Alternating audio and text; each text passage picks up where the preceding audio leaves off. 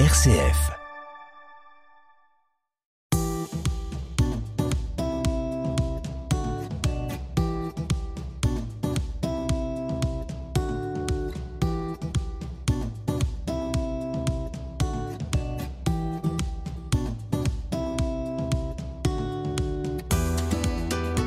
Comme une conversion, c'est l'histoire d'hommes et de femmes qui, un jour, ont basculé. Basculé dans la conviction que l'avenir du monde n'était pas l'affaire des autres, que pour un monde vivable pour tous, leur vie devait changer. Leurs yeux se sont ouverts, leur conscience s'est éveillée, et ils se sont mis en route sans savoir exactement où cette bascule allait les mener. Ces hommes et ces femmes sont les héros de Comme une conversion.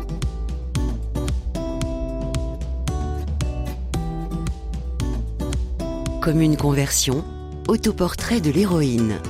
Je m'appelle euh, Gabrielle Paulet, j'ai 34 ans, j'habite à Paris. Je travaille depuis le début de ma vie professionnelle dans le domaine de l'écologie. Actuellement, je suis responsable de la transition écologique chez les Jésuites depuis euh, très peu de temps, depuis l'été 2021. Euh, Comme une conversion, portrait du lieu. On est chez moi, dans l'appartement que j'habite rue Daguerre à Paris. Euh, où je trouve que j'ai beaucoup de chance d'être parce que euh, j'aime ce quartier euh, est très agréable. Il y a une la rue Daguerre est à, taille humaine. ça me réjouit à chaque fois que je descends dans rue, que j'y fais quelques pas pour, ou que je pars, je prends mon vélo pour partir au travail le matin. cette dimension un peu de village est très agréable. Et alors on est dans, oui voilà, dans cet appartement où je me trouve bien, où j'ai, qui est aménagé à ma manière, avec mes des meubles chinés ici et là, récupérés. J'ai accordé pas mal d'importance à l'aménagement parce que c'est important pour moi d'être euh, dans un endroit que je trouve beau, où je me sens bien. J'aime beaucoup Paris, je m'y sens bien. J'y suis arrivée au milieu de mes études, pour commencer ma troisième année de droit. J'étais attirée, euh, j'avais l'impression que c'était euh, le cœur de ce qui se passait, ce qui m'intéressait, ce qui m'attirait. et j'ai pas, j'ai pas été déçue. J'y suis bien parce que j'ai l'impression que pour la plupart de mes sujets d'intérêt, j'ai l'impression d'être au, au, au, cœur de l'action. et puis c'est une ville que je trouve dynamisante. Il y a un certain nombre de choses. Euh, j'aime bien la danse, le chant, et je trouve les, les cours qui me plaisent, les soirées qui me plaisent, etc.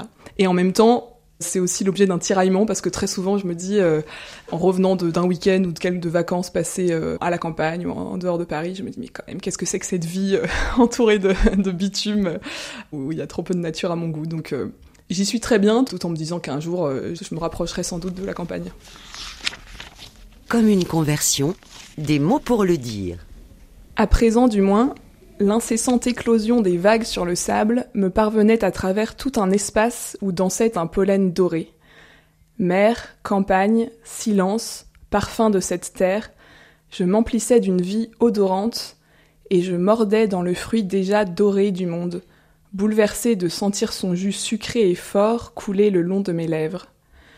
Non, ce n'était pas moi qui comptais, ni le monde, mais seulement l'accord et le silence qui, de lui à moi, faisaient naître l'amour.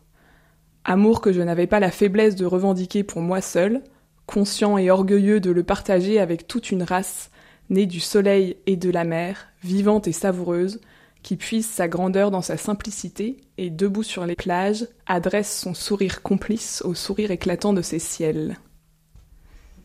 Il s'agit d'un texte d'Albert Camus, extrait d'une nouvelle intitulée Noces à Tipasa. Et euh, je l'ai choisi parce que ce recueil euh, qui contient un certain nombre de nouvelles dans lesquelles euh, Camus parle notamment des, paysages en Algérie. Ces nouvelles m'ont beaucoup touchée, je les trouve, je trouve c'est les, descriptions des paysages magnifiques. Ouais, je trouve ça très très puissant, très assez charnel. Euh, je, trouve ça vraiment très beau et ça a beau être, euh, moi je j'ai jamais été en Algérie, s'il s'agit de paysages que je connais pas du tout, mais en revanche ça résonne pour moi.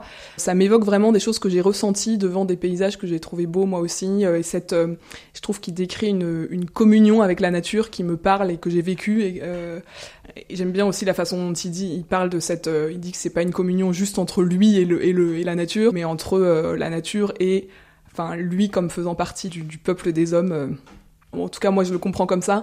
Le fait d'être retrouvé face à cette belle nature, ça lui permet aussi de sentir son un, lien de fraternité avec euh, avec le reste le reste des hommes. Je crois qu'il parle là surtout des du peuple algérien, mais moi je comprends ça aussi comme euh, notre lien avec l'ensemble de, de l'humanité. Justement, je crois que vous aimez les livres. À quoi ça sert un livre en fait? Hmm. Ce que je trouve, moi, ça, je crois que je lis d'abord pour rêver, pas m'évader, mais mais ouais, nourrir une part de, de, rêve en, moi. ensuite, je trouve ça magique de pouvoir se transmettre l'expérience humaine à travers euh, l'espace et le temps euh, grâce au livre. Moi, je me sens hyper euh, reconnaissante à chaque quand je, quand je lis des choses qui m'apportent. J'éprouve souvent de la gratitude pour les, personnes qui ont écrit ces livres et qui me permettent d'apprendre, de m'enrichir de leur expérience. En fait, c'est ça surtout, il me semble, s'enrichir de l'expérience d'autres personnes qu'on rencontrera peut-être jamais, surtout si, si ça a été écrit il y a très longtemps. Oui, par l'intermédiaire de ces pages.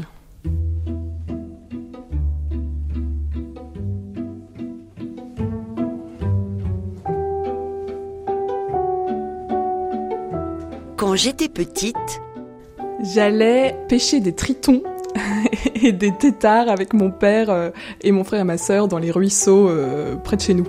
C'est une des premières expériences de lien à, la nature dont je me rappelle. Si on vous dit écologie Prendre soin de euh, la nature autour de nous pour finalement prendre soin de nous. si on vous dit conversion Ça me fait penser à changer de manière de, voir et de sentir les choses pour en venir à changer notre manière d'agir. Si on vous dit commun hmm, Trouver un chemin euh, pour avancer ensemble. Une figure inspirante?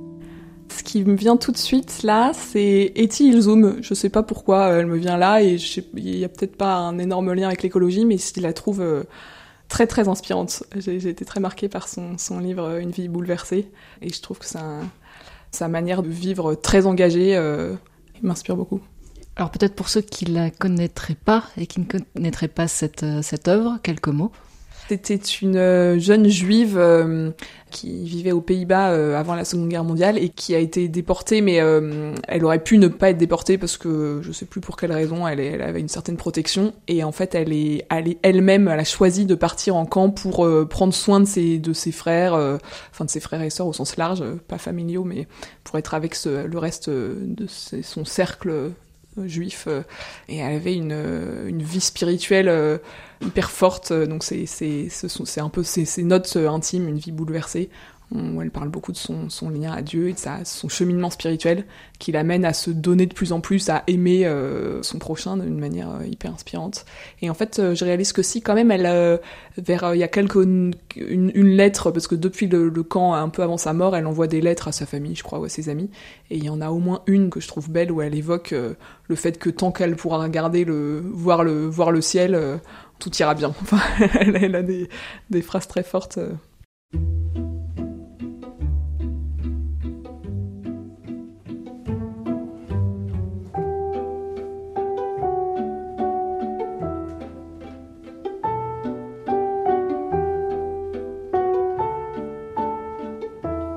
Je rêve de ce qui me vient là, c'est je rêve de créer un jour euh, ma, marque de mode euh, écologique euh, hyper cohérente.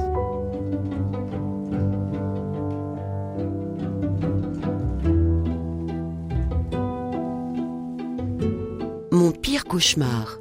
Me retrouver à devoir improviser devant une foule immense sur un sujet que je ne connais pas.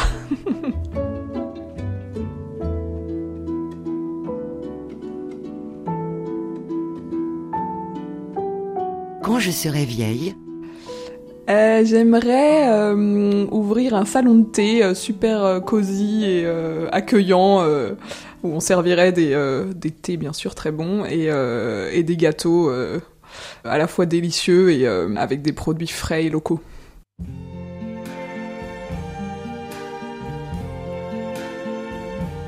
I see trees of green, red roses too. I see them bloom for me and you. And I think to myself, what a wonderful world.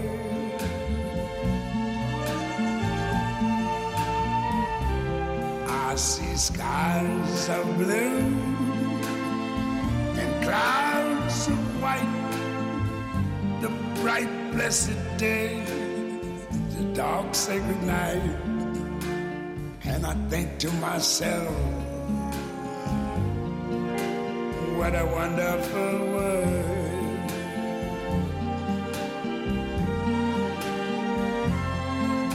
The colors of the rainbow, so pretty in the sky, are also on the faces of people going by. I see friends shaking hands, saying, How do you do? They're really saying, I love you. I hear babies cry. I watch them grow. They'll learn much more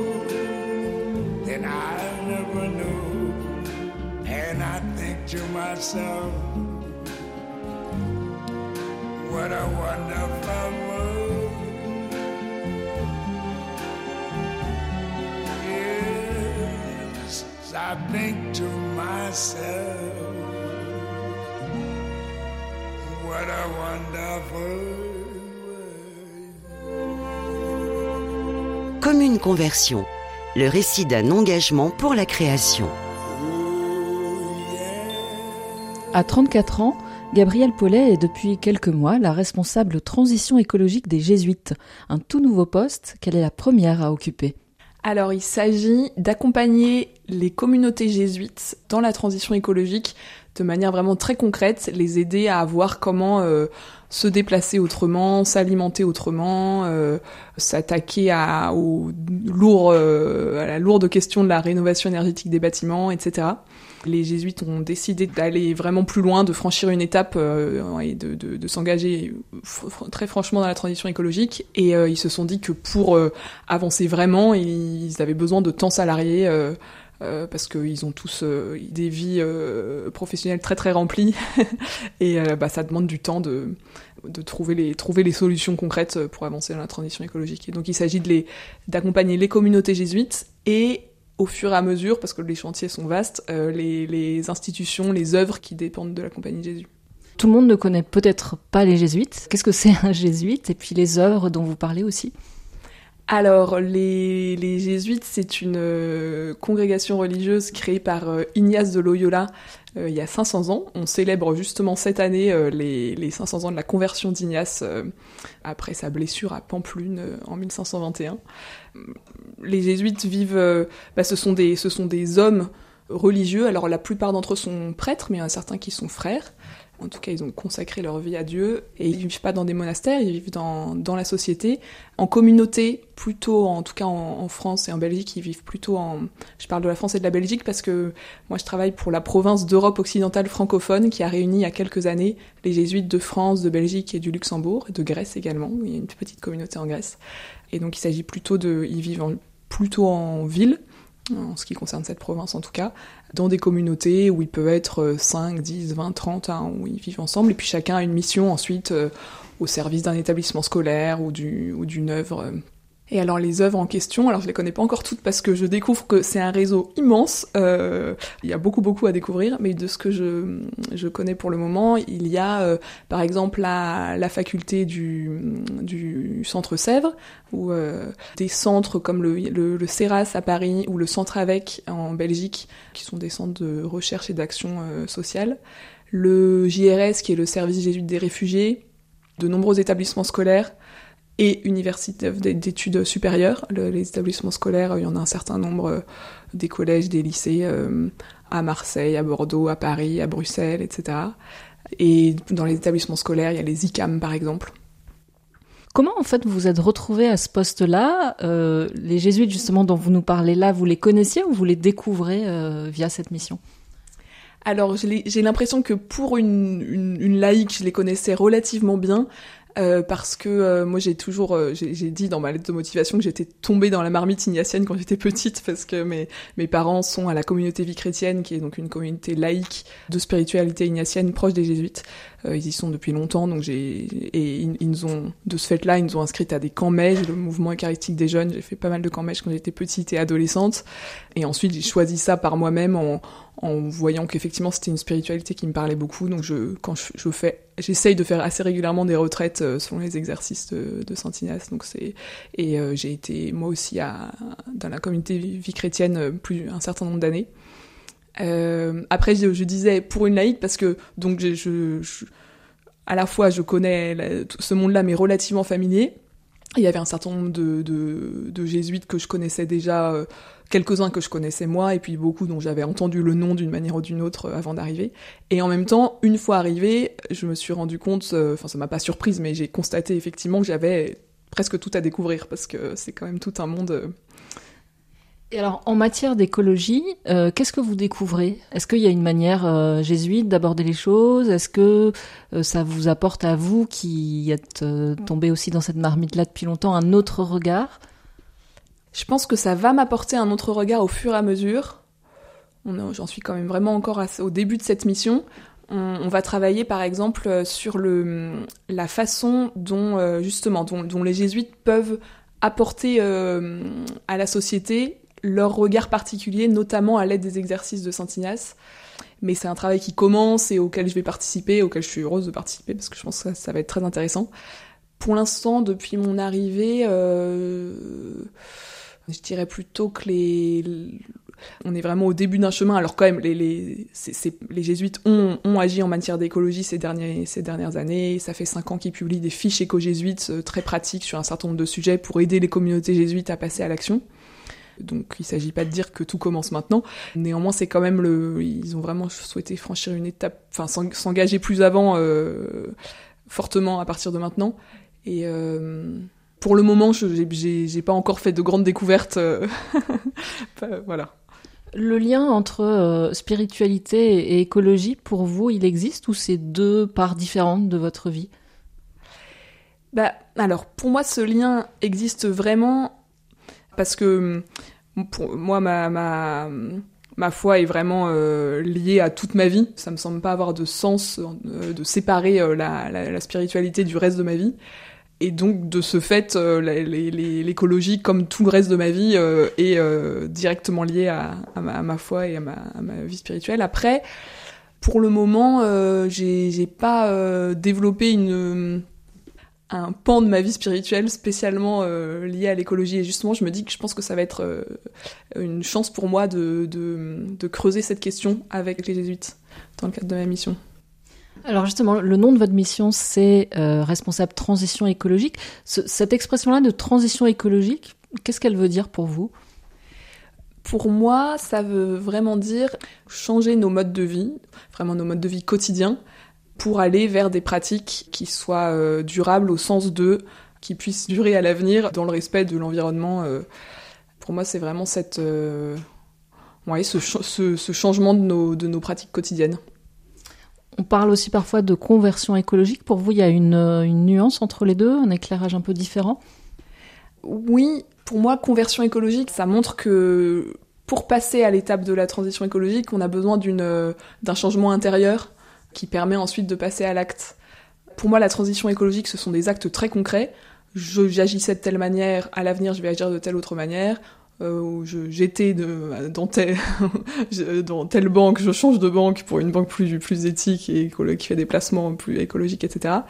Euh, mais pour faire ça, on a besoin de, peut-être en amont ou, et, en parallèle, d'un changement d'angle, de, de, de, de, regarder les, choses sous un angle différent, d'un changement de paradigme euh, intérieur. J'aime bien ce, ce, ce, mot de conversion écologique parce que je trouve que ça évoque bien ça, une sorte de, de retournement. Alors justement, pour vous, il a commencé euh, quand et comment ce retournement? À, à vrai dire, euh, j'arrive pas tellement à retracer le début de, de, ma, conversion écologique personnelle. Il me semble que ça c'est quelque chose qui a à peu près toujours été présent pour moi et dont en tout cas je situe pas de, point de départ précis. J'ai l'impression que c'est un c'est une petite c'était un ferment qui était là depuis très longtemps et qui ensuite euh, s'est développé petit à petit et je, vois des étapes euh, de développement. Mais ça veut dire que par exemple les tritons de quand vous étiez petite dont vous parliez tout à l'heure, c'est ça fait partie de, de ce chemin-là? Oui, exactement. Il me semble que euh, si ça a été, c'est, que si c'est cette question m'a toujours, euh, m'a toujours, euh, a toujours été importante pour moi, c'est notamment parce que j'ai grandi à la campagne. Alors quand j'étais petite, on habitait en région parisienne, mais on passait toutes nos vacances dans une maison à la campagne en Bretagne dans le Morbihan, vraiment en pleine campagne. Et ensuite, on y a emménagé quand j'avais une dizaine d'années.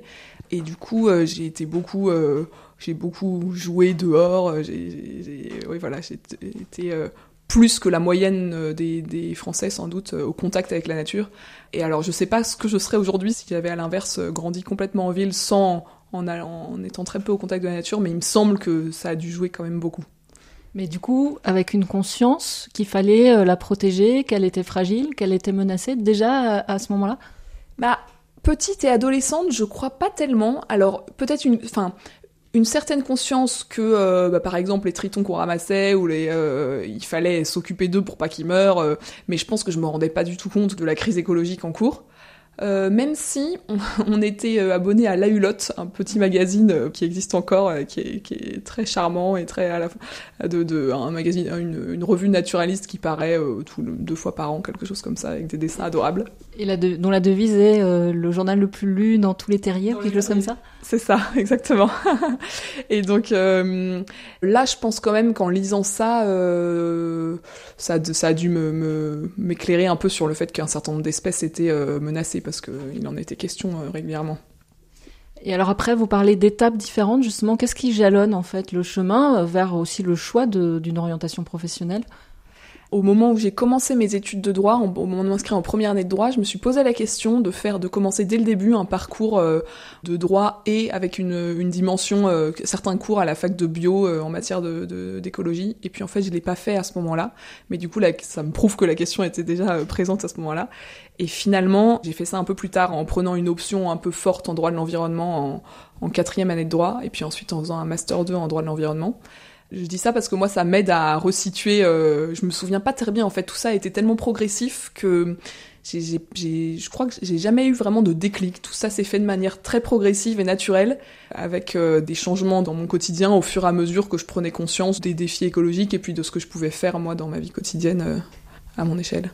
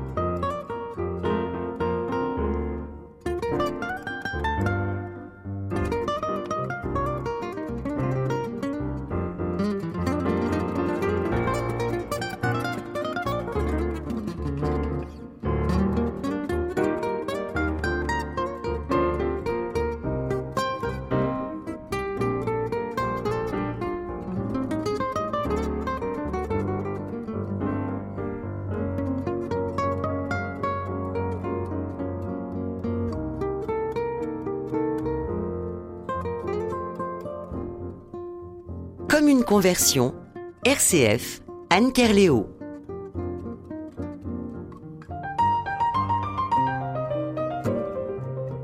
Gabriel Paulet est aujourd'hui responsable transition écologique des Jésuites, une mission en cohérence avec son histoire de jeune femme engagée pour la défense de l'environnement de longue date. Une préoccupation qui a émergé en elle de manière très progressive et quotidienne, guidant ses choix d'orientation, mais aussi les petites décisions de la vie de tous les jours. Aujourd'hui, au cœur de Paris, dans le 14e arrondissement, on peut dire qu'elle a une vie plutôt écologique. Euh, alors, ce qui, je, dirais principalement, euh, ce qui me vient en premier, c'est la question de l'alimentation, euh, qui est objectivement importante du, point de vue des émissions de gaz à effet de serre, la biodiversité et tout, et puis qui est tellement importante dans notre quotidien. dans ce domaine-là, bah, moi, ça fait assez longtemps que j'achète, je fais tous mes achats dans des magasins bio. euh, Enfin, tout, ça peut m'arriver, je suis pas euh, psychorigide, mais euh, enfin, je dis ça, mais je suis quand même. ça fait quelques années que ça me fait, j'ai vraiment du mal quand je pars en week-end avec des amis et qu'on fait la, traditionnelle tournée au supermarché au début du week-end pour aller faire les courses pour le groupe. C'est un moment que j'aime vraiment pas parce que je, je en plus, j'aime pas l'ambiance des, grands supermarchés. ça me fait mal. Je, me suis suffisamment habituée à manger bio et euh, en essayant de, de- de faire mes achats de manière euh, non seulement bio, mais aussi en essayant que ça soit local, de saison, euh, éthique dans la, la- la- quant aux personnes qu'on rémunère, etc. Pour que, euh, enfin, pour moi, ça a vraiment plus de sens de, de faire mes courses autrement. Donc il y a ça. euh, donc j'essaie effectivement euh, de manger de saison euh, le plus local possible, etc. Même si en habitant à Paris, bien sûr, ça a ses limites, mais bon, je fais ce que de mon mieux avec les moyens du bord. Et j'aime bien, j'achète de plus en plus en vrac. Je suis pas encore très, du point de vue du zéro déchet, je suis pas encore, euh, j'ai- encore la- largement de la marge de manœuvre. Mais euh, il y a une petite boutique près d'ici, là, donc euh, dans, dans le 14e, que j'aime beaucoup, euh, où je vais de plus en plus faire mes courses en, en vrac. Et sinon, je me déplace beaucoup à vélo. À vrai dire, au départ, surtout parce que je trouve ça agréable, plus, plus pratique, plus efficace et euh, bien plus agréable. Je, pour rien, enfin, euh, du coup, je prends le métro de temps en temps, vraiment quand il pleut trop, parce que je suis pas très équipée pour la pluie, mais sinon, euh, je, me, je me sens tellement mieux à vélo. euh, c'est quand même d'abord pour cette raison-là, mais ensuite, ça s'est transformé en, en- aussi en action un peu militante écolo. Voilà, après, euh, c'est un peu les classiques, mais je suis passée au, crédit coopératif, euh, qui est une, banque plus éthique que d'autres. Euh, j'ai un abonnement à un fournisseur d'électricité euh, 100% renouvelable et qui est, qui une entreprise coopérative qui a du sens pour moi aussi. J'ai assez récemment changé d'abonnement téléphonique pour une coopérative qui s'appelle Télécop, qui a un projet hyper intéressant. Euh, et puis qui propose un forfait unique euh, sobriété numérique où on a très très peu de données euh, pour sensibiliser au fait que les données mobiles ça consomme beaucoup d'énergie et ça émet pas mal de gaz à effet de serre. Et il vaut mieux utiliser le wifi ou oui voilà. Alors, vous le disiez pour le vélo, en fait, euh, bah, c'est pas de l'ordre du sacrifice, mais plutôt du bien-être, puisque vous, aimez ça. Est-ce que ça vaut aussi pour le reste de ce que vous avez cité? Oui, et justement, c'est quelque chose à quoi je repensais tout récemment. Euh, en fait, j'ai, il me, la, plus, je crois que tout ce que je fais qui pourrait, qu'on pourrait qualifier de, de, pratique euh, écologique, euh, je le fais pas parce que, c'est, un, c'est un plaisir et c'est un, ri- rien n'a jamais été un, effort douloureux. Euh, oui, c'est ça, que ce soit en ce qui concerne l'alimentation, en fait, je trouve ça tellement meilleur. et, en plus, je, suis- assez attachée à manger sainement et euh, je sais aussi que ça a des, vertus nutritionnelles euh, plus importantes et donc ça a vraiment du sens pour moi. C'est le cas pour le vélo. J'aime bien, je me déplace pas mal en. Enfin, je, je, je suis pas quelqu'un qui voyage énormément, mais quand je voyage, j'essaye de privilégier le train et j'aime bien, j'aime ça, donc c'est pas un effort non plus. Et alors après, l'autre limite que pourraient vous dire certains, c'est oui, mais ben, manger bio, euh, ça coûte plus cher. Les abonnements téléphoniques dont vous parlez, ou euh, le choix aussi d'une électricité vertueuse, est-ce que c'est pas aussi plus cher? Enfin, est-ce que ce mode de vie est accessible à tous, ou est-ce que c'est finalement, est-ce que être écolo, comme le disent certains, c'est un luxe de riches ou en tout cas de personnes qui ont un certain niveau de vie? Il me semble que il y a un certain nombre de ces choix qui coûtent finalement pas forcément plus cher parce que cher- certes euh, j'achète bio mais je mange peu de viande euh, euh, par exemple, c'est l'exemple qu'on donne souvent mais qui est important. Le vélo, bah en fait ça c'est très peu très peu onéreux une fois qu'on a acheté son vélo et qu'on l'entretient un peu une fois de temps en temps. Et par ailleurs, moi j'ai vraiment l'impression que qu'il y a quand même aussi le, le fait d'aller faire mes courses là où je le là où je le fais, c'est vrai que je peux me le permettre parce que j'ai un certain niveau de vie euh, dont je suis bien consciente que que tous les Français ne l'ont pas. Mais j'ai l'impression que quand on gagne correctement ou relativement bien sa vie, il me semble qu'on a une responsabilité justement pour être militant euh, par la manière dont on dépense son argent et aider l'ensemble de la société à aller dans le bon sens économiquement parlant. il me semble que justement plus on enfin que les, personnes qui en ont les moyens ont la responsabilité de, d'avancer le plus possible pour faire changer l'économie et qu'ensuite ces pratiques-là deviennent accessibles au plus grand nombre. Justement, c'est à ça que ça sert, parce qu'il y a toujours le fameux débat, pour vous qui avez euh, travaillé dans le monde politique, entre euh, les petits gestes qu'on peut appeler des éco-gestes des citoyens et la décision publique qui a un impact euh, beaucoup plus important. Votre conception de, de, de ces gestes que vous faites, quelle est-elle en fait? À quoi ça sert? Moi, il me semble qu'en fait, le, le, le, citoyen et le consommateur, qu'en tant que citoyen et consommateur, on a quand même un grand pouvoir parce que si on se met tous à manger bio, bah, l'alimentation pas bio, euh, il y a un moment où les, les personnes qui la produisent vont devoir changer euh, leur fusil d'épaule parce qu'il y aura plus, plus preneur. Et une chose qui est importante pour moi, c'est que je me dis qu'en tant on n'est pas que consommateur en tant que euh, la plupart d'entre nous. Il y a ces petits gestes qu'on peut faire chez nous au quotidien ou en faisant nos courses, mais on est aussi euh, on, on, travaille en entreprise, on a des amis, on a et euh, il me semble que le fait de s'engager dans des gestes du quotidien, des petits gestes du quotidien, ça amorce la conversion écologique, euh, juste le, le, changement intérieur euh, dont on parlait tout à l'heure, et ça, enfin, ça l'amorce ou ça, ça continue à le nourrir, ce qui peut ensuite nous mener à euh, nous dire, mais dans mon entreprise, il y a telle pratique qui est vraiment complètement incohérente avec la transition écologique qui est nécessaire, donc je vais peut-être proposer à, à ma responsable, à mon chef, à, de faire autrement. Je me dis qu'on est une personne unique, qu'on soit en train de faire nos courses ou de, de, de travailler ou de discuter avec nos amis, et euh, avec ces gestes, euh, nous engagent dans une dynamique qui peut ensuite rejaillir sur l'ensemble de notre vie euh, et l'ensemble de nos engagements. Parlons maintenant euh, politique. Donc, avant d'être responsable transition écologique chez les Jésuites, vous étiez collaboratrice parlementaire, alors de deux députés, je crois, mais surtout Mathieu Orphelin, qu'on connaît comme engagé en, écologie. Ce choix de la, politique, il, est venu comment? Vous vouliez faire quoi, en fait, en faisant ça? Depuis très longtemps, j'avais un, une, attirance pour le monde politique tout en tout en, en, étant vraiment assez loin et en, en m'y connaissant très peu. Et puis ça s'est présenté, euh, je me suis pour la première fois impliquée dans, la, dans une campagne politique en 2017. Euh, euh, et du coup, à l'issue de ça, il se trouve que c'est un, un, moment où je cherchais du travail justement, après avoir quitté peu avant l'autre le, l'emploi où j'étais. On m'a parlé du boulot d'assistant parlementaire que j'avais jamais considéré avant. Et je me suis dit, en fait, la chose politique euh, donc m'intéressait depuis longtemps, m'avait beaucoup intéressé pendant cette campagne à laquelle j'ai participé. Et euh, je trouvais ça trop court ces quelques mois. Je me suis dit que le, fait de devenir assistante parlementaire, ça pouvait prolonger cet engagement. Euh. Et c'est en fait, la, politique en tant que réflexion et action sur la vie de la cité, et ça me, je trouve ça passionnant ça me fait penser à j'ai fait des pendant mes études de droit y a juste avant de me spécialiser en droit de l'environnement j'ai commencé par me spécialiser en droit public. Euh, et c'est le moment où mes études de droit ont commencé à m'intéresser beaucoup notamment parce qu'on parle énormément d'intérêt général. Moi je, je c'est là que ça a commencé à prendre du sens pour moi le fait de chercher à agir pour l'intérêt général pour le bien commun.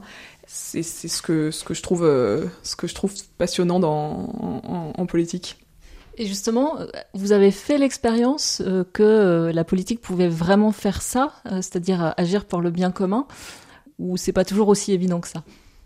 Bah, mon expérience m'a plutôt confirmé que c'était possible, que, que la politique agisse vraiment pour le bien commun, tout en me montrant euh, que c'est souvent pas ce qui se passe dans les décisions, dans les débats et les décisions qui sont prises mais euh, notamment en, ayant la chance de travailler avec Mathieu Orphelin, euh, j'ai vu que lui et d'autres étaient euh, que c'était vraiment ça leur but, trouver les, meilleures solutions possibles pour le bien commun. Et, et concrètement, il y a beaucoup de choses qu'on a proposées et qui malheureusement généralement n'étaient pas votées, qui auraient été des, vraies améliorations pour l'intérêt général. Justement, vous étiez en poste, je crois, au moment du vote de la loi climat, euh, après la Convention citoyenne euh, sur le climat, moment où on a vu un gros décalage entre le travail euh, de la Convention, l'enthousiasme qui avait pu y avoir aussi, et la promesse du président Macron d'appliquer sans filtre les propositions de la Convention, et puis au final la loi climat qui n'a pas repris une grande partie des mesures. Comment vous, d'abord, comment vous avez vécu ça, puis comment vous lisez ce décalage-là, cette difficulté à passer de la parole aux actes, en fait, qu'on voit encore au moment de la COP 26 et à bien d'autres moments? Déjà, alors effectivement, c'était passionnant et je me suis dit que j'avais de la chance d'être euh, à l'Assemblée à ce moment-là. Moi, ce qui m'a frappé, c'est le fait que cette convention citoyenne pour le climat, j'ai vraiment trouvé que c'était une, très bonne nouvelle, le fait qu'elle soit créée le, et qu'elle ait fonctionné comme elle comme elle l'a fait. J'ai trouvé ça très euh, pour moi, c'est la preuve justement qu'une autre politique est possible parce que on a réuni des citoyens qui ne connaissaient pas grand-chose pour beaucoup d'entre eux à la question climatique qu'on leur, qu'on leur posait, mais qu'on a formés de manière euh, sérieuse et qui ont été mis dans les, dans les bonnes conditions pour euh, réfléchir ensemble et euh, trouver ensemble les meilleures solutions possibles. Et ils, sont, ils ont émis des, des propositions très ambitieuses et très, et très bonnes. Nous, vraiment, on a été frappés en connaissant pour le coup, euh, nous, dans l'équipe de Mathieu Orphelin, assez bien les questions qui étaient traitées. Bah, beaucoup de leurs euh, des solutions qu'ils ont proposées, euh, nous on était totalement d'accord. Il nous semblait qu'effectivement c'était c'était les solutions de bon sens une fois qu'on connaissait un peu le, sujet, comme ce qui, ce qui était leur cas une fois qu'ils ont été formés. Et du coup, c'était pour moi c'est ce que peut donner la, la, la politique quand on, on, considère que le, le but c'est de, de rassembler des représentants de l'ensemble des citoyens qui réfléchissent ensemble pour trouver les meilleures solutions possibles. Comme il n'y avait pas de pas de parti politique en leur sein, et ils ont, il y a quelqu'un aussi qui m'a que j'ai entendu dire, je trouvais ça intéressant que comme ça a été quand même assez bref, neuf mois en tout, ils n'ont pas eu tellement le temps de, il n'y a pas eu, enfin je pense qu'il y a quand même des, sensibilités différentes qui se sont manifestées, mais mais ils n'ont pas eu le temps de se, constituer en, en simili-parties euh, à l'intérieur de la Convention citoyenne. Et du coup, je pense que vraiment la, recherche de l'intérêt général a pu jouer à plein et ça a donné des solutions super ambitieuses. Et, après, ce que je trouve, euh, ce que j'ai trouvé très marquant et très décevant, euh, c'est que, en revanche, le gouvernement et les députés, euh, en tout cas, la majorité présidentielle à l'Assemblée, bah en fait, eux, ils n'ont pas été capables de se mettre à ce niveau d'ambition et d'avoir, comme les membres de la Convention citoyenne, un, une recherche de l'intérêt général et un, une certaine liberté dans cette recherche. Les députés et la majorité, ils ont euh, en fait, ils sont en but à des arguments, toujours les mêmes arguments économiques. Euh, on peut pas se permettre euh, de mettre en place telle ou telle taxe euh, parce que l'économie en souffrirait trop. C'est le, le chantage à l'emploi permanent. Peut-on rouler sans le permis, prendre une autre voie, vivre une autre vie Ce qui nous transporte, ce qui nous conduit, c'est de négocier le virage comme hommes, pas des sauvages. C'est d'aller moins vite pour aller plus loin, marchons à l'essentiel. Quittons l'autoroute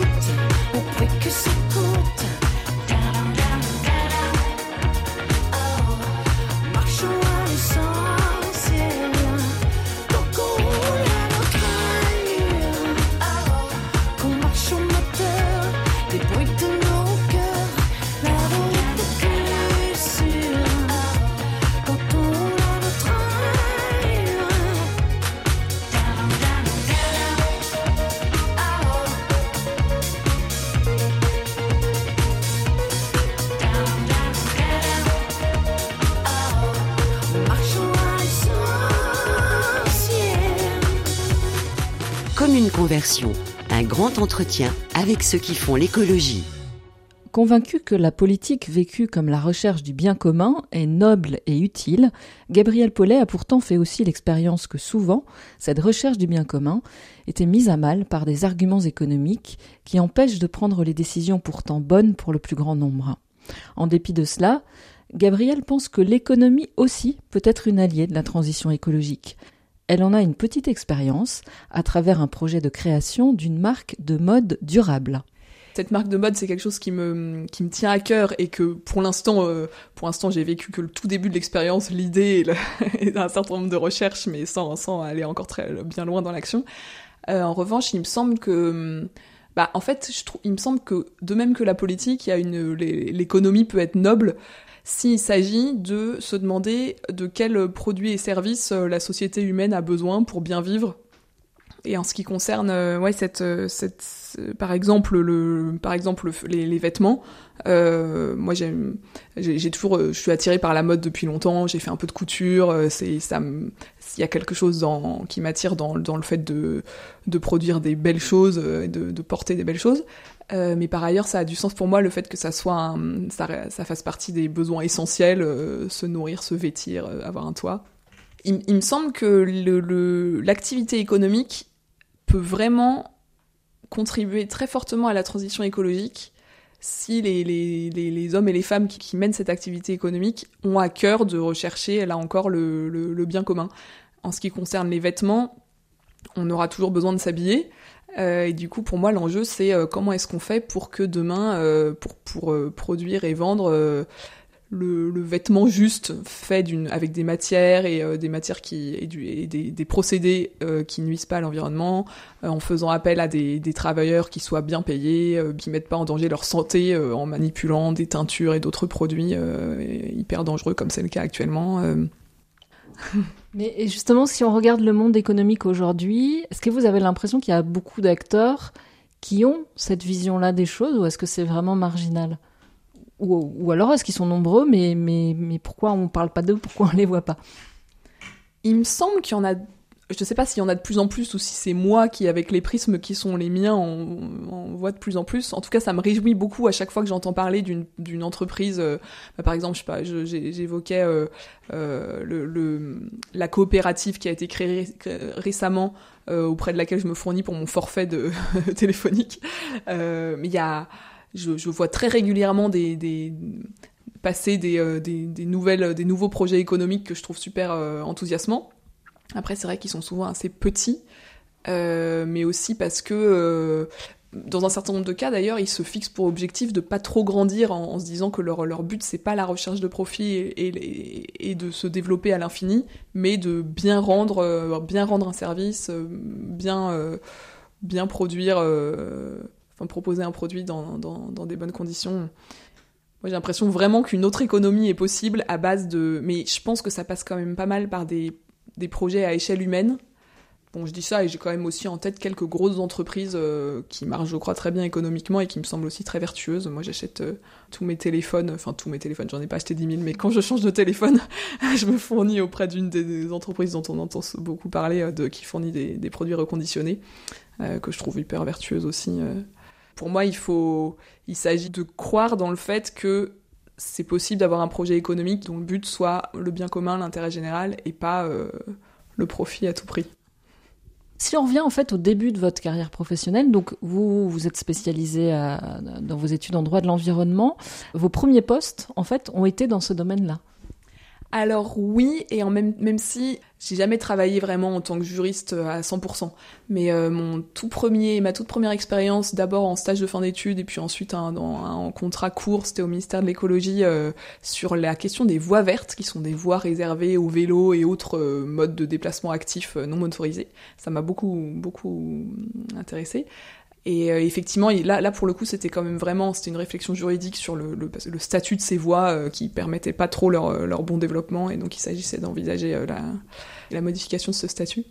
Euh, ensuite, j'ai travaillé chez Haute Paris en tant que, j'ai été embauchée en tant que juriste, mais dès, ce moment-là, j'ai commencé à avoir un, un- un profil un peu. euh, ma, ma chef de l'époque me, me disait qu'elle cherchait un mouton à cinq pattes parce que je faisais des, des analyses euh, réglementaires des projets de travaux de, de, de, cette, de, d'Haute- d'Haute Paris. euh. O-E-A-U. hein.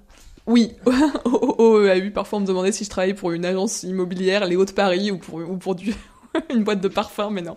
c'est le, le- le service public de l'eau de la ville de Paris. Et donc je, je travaillais sur des... euh, J'analysais des projets de travaux pour voir dans quelles conditions juridiques on pouvait les mener, mais aussi comment les mener dans des, bonnes conditions euh, environnementales. On a par exemple élaboré une stratégie biodiversité pour l'établissement. Euh, Donc quasiment dès le début de ma vie professionnelle, en fait, je suis entrée dans le, droit me était une porte d'entrée mais euh, mais je suis assez vite je me suis rapidement éloignée d'un poste de juriste traditionnel pour aller plus dans quelque chose d'assez concret et le, fait de proposer de, trouver des, solutions écologiques des solutions de transition écologique Alors on est justement à un moment où le droit prend une, enfin en tout cas c'est l'impression que ça donne, prend une place de plus en plus importante dans les luttes environnementales avec euh, notamment euh, l'affaire du siècle, mais aussi par exemple tout le travail de gens comme euh, Valérie Cabanès qui travaille sur l'écocide, le fait de donner une personnalité juridique à des éléments de la nature, enfin quel regard vous portez là-dessus en tant que, juriste de formation sur la place la plus importante du droit dans les luttes environnementales? Ça me paraît vraiment une, une, bonne nouvelle et une très bonne chose que le que notamment ces actions euh, ces actions en justice euh, récentes euh, prennent de l'ampleur. Moi, il me semble que pour accomplir la, transition écologique qui est indispensable aujourd'hui, on a besoin d'actionner tous les leviers. Et, pour moi, le, droit est un levier parmi d'autres. Et il me semble que dans tous les domaines, par exemple, dans tous les, domaines économiques ont besoin se- de, de, de d'opérer une transition écologique. Et il me semble que pour faire le parallèle avec ça, on a aussi besoin que d'utiliser tous les outils à notre disposition. Et le droit en fait partie. Et il me semble qu'on a des- une des dimensions importantes, c'est réussir à donner envie au plus de gens possible de, changer leur manière de vivre au quotidien.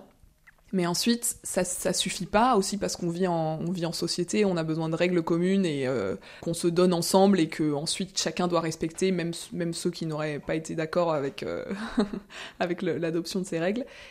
Ouais, ça me semble, ça me semble très important qu'on puisse euh, constater quand ces, quand ces règles sont pas respectées quand il y a un certain nombre d'objectifs que, que la France s'est donné et inscrite dans son droit euh, toutes ces dernières années et ces dernières décennies euh, et qu'on respecte pas. Et donc, je pense que c'est vraiment essentiel qu'un certain nombre de personnes, qu'un certain nombre de juristes très engagés et militants prennent le relais pour pointer ces manques et, faire en sorte que les coupables euh, soient reconnus comme tels. Et c'est important de, il faut qu'on puisse demander des comptes et puis et pour que à l'avenir euh, les ces, ces règles euh, ces règles de droit qu'on pose pour protéger l'environnement soient prises plus au sérieux. Dans le contexte euh, d'aujourd'hui, où on a l'impression que la, prise de conscience est de plus en plus importante des enjeux environnementaux, euh, à la faveur de la COP26, notamment euh, même du, de la dimension cataclysmique que pourrait avoir le fait de ne pas prendre les décisions qui s'imposent, on pourrait se dire les perspectives sont sombres, tout ça est assez noir. Vous, qu'est-ce qui, ben, dans ce monde-là, fait votre joie et fait aussi euh, une espérance en l'avenir. Je, je suis de d'un naturel plutôt optimiste et donc c'est vrai que malgré le, ce côté sombre lié, lié à la, la crise écologique, euh, moi je sais pas il y a quelque chose de fort en moi que je saurais pas très bien décrire euh, qui me qui me fait garder garder espoir, qui est sûrement lié à moi à ma foi, mais mais mais c'est vraiment dans mes dans mes tripes quoi. Après, il me semble aussi que même si, si mettons, imaginons un monde dans lequel euh, le- notre monde d'aujourd'hui est le même sans la crise écologique, il me semble que ça serait quand même un monde qui irait pas forcément très bien parce que il y a d'autres euh, des difficultés euh, de, dans notre façon de vivre ensemble en société, en France, ailleurs dans le monde, des conflits, des injustices dans tous les sens.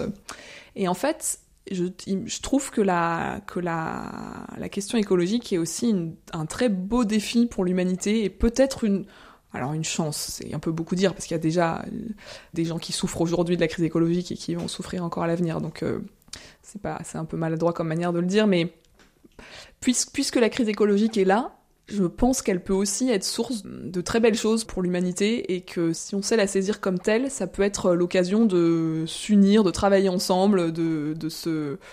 Ouais, dans notre société où on souffre de l'individualisme, où on a... Où on, on manque peut-être de, de projets pour nous, pour, euh, pour nous unir, bah ça, la réponse à la crise écologique, ça peut être un projet qui nous fasse avancer ensemble. Vous avez déjà fait cette expérience-là à votre propre échelle, de euh, autour de l'écologie, euh, de personnes d'horizons très différents qui se réunissent? Un peu. Alors là, ça me fait penser à. J'ai été euh, assez brièvement engagée au sein d'une association que j'aime beaucoup qui s'appelle Paris en selle, qui milite pour plus d'aménagements cyclables à Paris et en, en Ile-de-France. Et oui, j'avais trouvé qu'il y avait, j'avais beaucoup aimé le l'atmosphère, la, l'énergie partagée au sein, par, euh, entre, les personnes au sein de cette association. Euh, euh, c'est vrai que le, fait d'avoir un, projet commun, ça crée des, liens forts, une. Et comment vous voyez la, la place des chrétiens dans tout ça? Est-ce qu'il y a une manière chrétienne de faire de l'écologie ou, une place... Enfin, est-ce qu'on voit des chrétiens se mobiliser dans tout ça? On voit des chrétiens se mobiliser face à la crise écologique, mais j'espère qu'on en verra beaucoup plus dans les temps qui viennent. Il me semble que, euh, les chrétiens peuvent avoir un, rôle important euh, et apporter vraiment leur contribution euh, dans cette transition écologique. Et là aussi, il me semble que ça pourrait être une très belle opportunité pour que les chrétiens soit euh, arrivent à être euh, plus audibles qu'ils ne sont actuellement euh, pour le reste de la société. Ça, c'est quelque chose qui m'a frappé, notamment à, enfin, depuis depuis longtemps, depuis mes études à la fac, où euh, les, les, les, mes amis comprenaient pas du tout, enfin comprenaient pas. Oui, non, si, ne comprenaient pas du tout, et j'avais même eu quelques discussions un peu salées. Euh, ils comprenaient pas du tout que je que je puisse être croyante, euh, et et d'une sous un autre angle à l'Assemblée, ça m'a à nouveau frappé à quel point, ouais, le christianisme et l'Église catholique, c'était un peu un, non-sujet, quelque chose de complètement dépassé. Je me dis que ça pourrait être euh, ça pourrait être quelque chose de très beau que les que les que les, chrétiens arrivent à être euh, en première ligne. Là c'est vraiment c'est encore loin d'être le cas mais en première ligne dans la dans, dans l'action euh, pour la protection de, de, l'environnement. Et ça pourrait être un, ouais une, une manière de se montrer vraiment en tant qu'homme et femme de femme de bonne volonté. Le, fait de de se joindre à tous les, tous, euh, tous les hommes et femmes de bonne volonté qui agissent sur, euh, sur ce sujet aujourd'hui. Ça pourrait être une belle manière de, de, contribuer à la société en tant que chrétien. Euh. Commune conversion, épilogue. On est en 2035, peut-être ici à Paris, dans cet appartement, ou, ou peut-être ailleurs. Qu'est-ce qui se passe dans votre vie? À quoi ressemble votre vie? À quoi ressemble le monde? Moi qui me dis depuis longtemps que pour l'instant je suis bien à Paris mais que j'y passerai pas toute ma vie, je me dis que peut-être qu'en en 2035 je, me, je me verrai bien euh, à la campagne ou en tout cas ou, peut-être dans une petite ville avec un jardin, un potager, euh, une vie locale avec des liens développés avec euh, le voisinage, l'économie locale, euh, que ce soit pour mes achats. Euh. et à quoi ressemble le monde dans le, monde que, que, je désire en 2035, ça serait un, monde euh, assez relocalisé, avec euh, de, de, multiples euh, projets à échelle humaine très locale dans tous les domaines économiques et culturels. Un monde peut-être aussi où la campagne a commencé à, revivre et où le tout le, tissu local s'est redéveloppé euh, dans la, suite de ce qu'on a commencé à voir là depuis le déconfinement. Toutes ces personnes qui décident d'aller vivre euh, dans des villes plus petites ou à la campagne, je trouve que c'est une, super nouvelle et je me dis que là, dans une bonne dizaine d'années, euh, ça aura pu bien, fructifier cette dynamique et permettre de un, rééquilibrage qui, me semble hyper nécessaire aujourd'hui entre la vie en en, métropole et, euh, et ailleurs.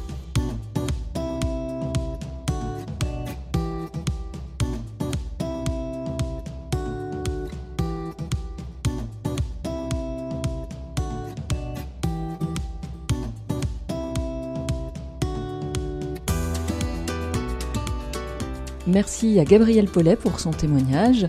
Vous pouvez trouver des informations sur les jésuites et leur engagement écologique sur le site internet jésuite.com.